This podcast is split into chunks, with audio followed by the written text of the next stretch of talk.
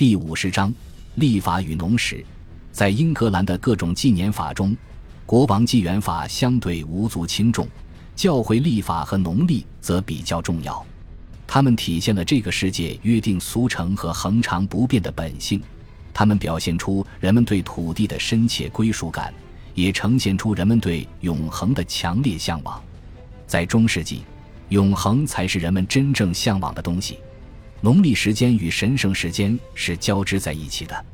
冬季始于九月二十九日的米迦勒节，终于圣诞节，这是播种的季节。正因为这个原因，小麦和黑麦被称为冬天的种子。有些牛被从夏季牧场赶到相对暖和的牛棚中，其余的则被宰杀。猪也被赶进猪圈里。十一月被称为屠宰月，没吃完的肉全都用盐腌起来。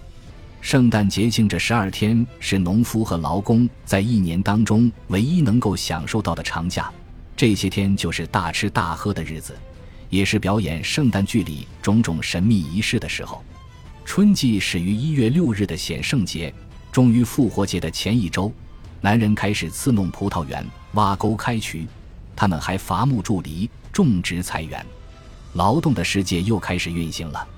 显圣节之后的第一个星期一被女性称为纺纱织布的星期一，被男性称为耕地的星期一。它简明扼要地道出了人们的两种职业：男耕女织。每当耕地的星期一，一群身披缎带、佩戴各式华丽装饰物的青年农夫就会在村子里拖着一具傻瓜犁，挨家挨户讨要零钱。如果谁不给，就用犁翻开他家门前的土地。这群农夫里领头的青年男子会打扮成被欠老太太，另一位同伴的头上会蒙着一张狐狸皮，屁股上拴一条尾巴。这个古老的仪式一直延续到二十世纪初，或许它正是英格兰乡村风俗习惯的证明。时至今日，英格兰东部仍有部分地区在举办这种仪式，据说它源于丹麦法地区。二月二日举办的圣烛节宴会是纪念圣母玛利亚产后的敬会，携耶稣前往圣殿的日子。这一天也是农耕重启的日子。就在这一天，燕麦、大麦和蚕豆的大斋节种子开始播种。这一天也是修剪树枝的日子。夏季始于霍克节，也就是复活节后的第二个星期一和星期二，终于八月一日的收获节。正因为这个原因。武朔节女王被称为夏季女王，而非春季女王。在霍克节的前夕，村中女子一见到男人，就会把对方捆绑、扣押起来，让他家里出钱赎人。在霍克节的这一天，村中男子对女子如法炮制。节庆日都安排在重要的农活重新开始之前。在这些日子里，农夫们会施肥、伐木、剪羊毛、除杂草、修篱笆。重修鱼塘堤坝和磨坊，他们还要耕种去年休耕的土地。仲夏是世袭者约翰的诞辰，人们设宴欢聚，庆祝节日。在十三世纪，温奇科姆的一位僧侣看到，在圣约翰节前夕，男孩子们拾来一堆骨头和其他垃圾，点火焚烧，烧得烟雾弥漫。他们还燃起火把，举着它在田地里四处奔走。此外，他们还玩滚轮游戏。滚轮就是火轮，点上火后，顺着山坡放下去。异教仪式与基督教历法就这样统一在同一项庆祝活动中了。在圣约翰节，人们开始打干草。所有干草捆好后，人们就把一只绵羊放在田里当做奖品，让割草人去抓，谁抓住它就归谁。直到圣约翰节过后，人们才移除田地里的祭草。据说，如果割得过早，它们的数量就会增加两倍。从收获节到九月末的米迦勒节，迎来了收获谷物的季节，也就是秋季。收获节来源于盎格鲁撒克逊语“大块面包”。在风调雨顺的年头，秋天是迎来累累硕果的季节。当人们以充满仪式感的方式割完最后一捆庄稼之后，丰收家宴就准备开始了。正如托马斯·塔瑟在16世纪所写的那样。收获季节，收割的人们、仆人和所有人在大厅里欢聚一堂，群情振奋。他们在欢声笑语、在歌在舞中顺应着季节时令，庆祝大地的亘古不变。他们与天地运行节奏合为一体，他们对此会有所体验，但未必能够深刻理解。收割完毕，就可以赶牛入田，啃食庄稼的残株了。与此同时，农民在罢过的休耕土地上种植黑麦和小麦。播种完毕，农民按照习俗又摆上宴席，大吃饼糕、馅饼和用牛奶、小麦、葡萄干和香料做成的香甜牛奶麦粥了。接下来就该打场了，让庄稼穗脱离茎秆；再到后面就该扬谷颠麦，让庄稼破壳脱粒了。与此同时，农夫还得收拾羊圈和猪圈。所以说，一年四季，农耕与仪式如影相随。正是由于这个原因。英格兰教堂和主教座堂的柱头和柱身上经常雕饰着各种形象，代表各个月份。收割者的雕像代表七月，手执镰刀的农夫象征着九月。在索斯维尔大教堂的石头雕像中，有一群猪吸着鼻子在橡树落叶中寻找十一月的橡树果实。人们所熟悉的自然界也亘古不变，夏日的闲适与冬日的痛苦都是永恒秩序的组成部分。即便是最卑微的劳动者也侧身其中，在中世纪的诗歌中，农夫是神圣的。在宗教节日里，教区教堂里做礼拜的人们与田野中劳动的农夫共同参与了这一相辅相成的仪式。在耶稣升天节之前的三个祈祷日里，教区居民会围绕教区行走一周，为田地祝福。在诗人看来，祈祷可以治疗折磨牛羊的瘟疫。人们先礼赞圣灵，演唱弥撒，每位教区居民都会捐一便士。羊群会被赶到田野里，人们向他们宣读几段福音书，再向他们身上洒圣水，吟唱赞美诗，之后便背诵主祷文和圣母颂。尽管如此，牲畜的死亡率仍居高不下。几百年间，农业的本质几乎没有发生变化，在英格兰中部。场田随处可见，不设围栏的大块田地被条块分割为各家所有，小块圈地在肯特和威瑟克斯无处不在。在北部和西部，长方形的田地一块连着一块。从十三世纪开始，圈地方法出现了，各家农户利用这种方法相互交换成条的田地。这些条块分割的土地被树篱或围栏圈起来，就形成了大块农田。小村庄和小块农田是英格兰北部的典型特征，而中部则遍布大村庄和大块田地。不过，即便在各郡内部，情况也不一而足。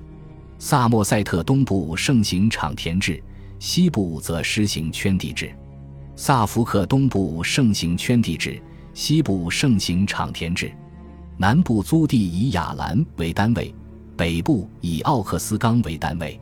在地契文书中，土地位置的好坏取决于光照。南边和东边被认为是光照良好的地方。土地的位置、土壤的性质、气候的模式，这些因素都影响着每块土地的耕作制度。威尔特郡的部分地区位于粘土带，其他地区则属于白垩土质。汉普郡的土壤属于盆地沙砾。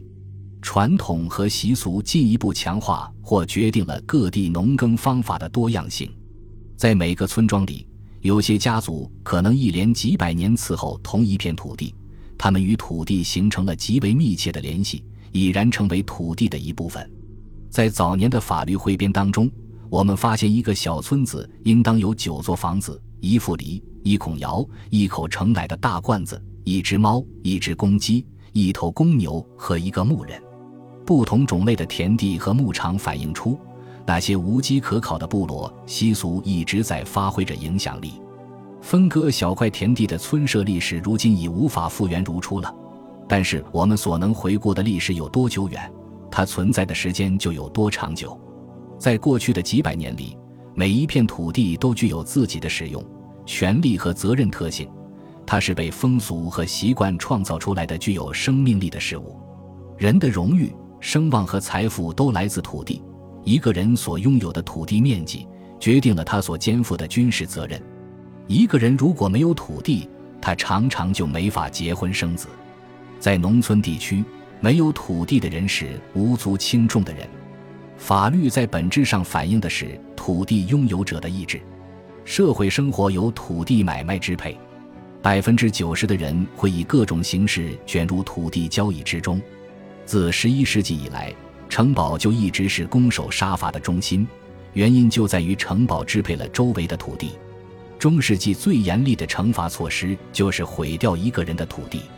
决定每个地区以及每个郡的性质和政策的，乃是土地持有模式，而非行政区划。事实上。土地是导致暴力和社会不满的最重要的原因。曾有位名叫爱德华的骑士，他不想通过为圣弗莱德斯威德修道院院长服役的方式，拿到对方在黑丁顿的易海德土地。法庭让他们通过决斗来解决这场官司。双方打了好几个回合，爱德华一方被打瞎了眼睛。双方终于都坐了下来，因为谁也不敢向对方发起进攻了。他们开始讲和。人们也可能采取相对温和的方式来解决官司问题。依夫舍姆的一个农民向当地修道院讨要土地，他事先在鞋子里装上了自家地里的泥土，这样一来，他就可以在修士面前发誓，他确实脚踏在自己的土地上。某些地区耕种的时令要早于其他地区，然而劳动的报偿是一样的。长柄镰刀和短柄镰刀，镰夹和羊骨风扇以及犁具。都是劳动人民共同遗产的一部分。中世纪的一首民谣赞美燕麦、豌豆、蚕豆和大麦的出现，到了莎士比亚的《暴风雨》中，这些东西变成了小麦、黑麦、大麦、野豌豆、燕麦和豌豆。大片田地中有五十多人在劳作，他们分散在各条地块当中，弯腰弓背，辛苦劳动。他们的形象出现在隶书的插图中。他们身穿紧身裤，外加一件布罩衣，腰间系一根皮带。在寒冷的天气里，他们穿带有兜帽的羊毛披风遮住上身，有时候他们还戴羊毛帽子。有位农民在十世纪的一篇文章中隶述道：“早起第一件事便是赶羊去牧场吃草，无论寒暑都要带上猎狗看顾羊群，以防饿狼吃羊。吃完草，我就把他们赶回牲口棚。”一天挤两次奶，还要开关羊栏，在村子的公共用地上，羊群则由牧童照管。中世纪时期的家畜比现在的瘦小，那时土地的生产力也远不如今天。对于农夫和劳工来说，生存问题始终存在，不可儿戏。他们的生活环境经常是肮脏的。这个世界并没有在进步。据当时的人讲，它正在从黄金时代向铁器时代堕落。以上对一年四季的描述可没法给快乐的英格兰做广告，甚至连历书上记载的娱乐性活动、狩猎、比赛和仪式，都经常是极为残忍和暴力的。这是一种充斥着汗水和尘土的生活，而且往往还没活够就匆匆结束了。感谢您的收听，喜欢别忘了订阅加关注，主页有更多精彩内容。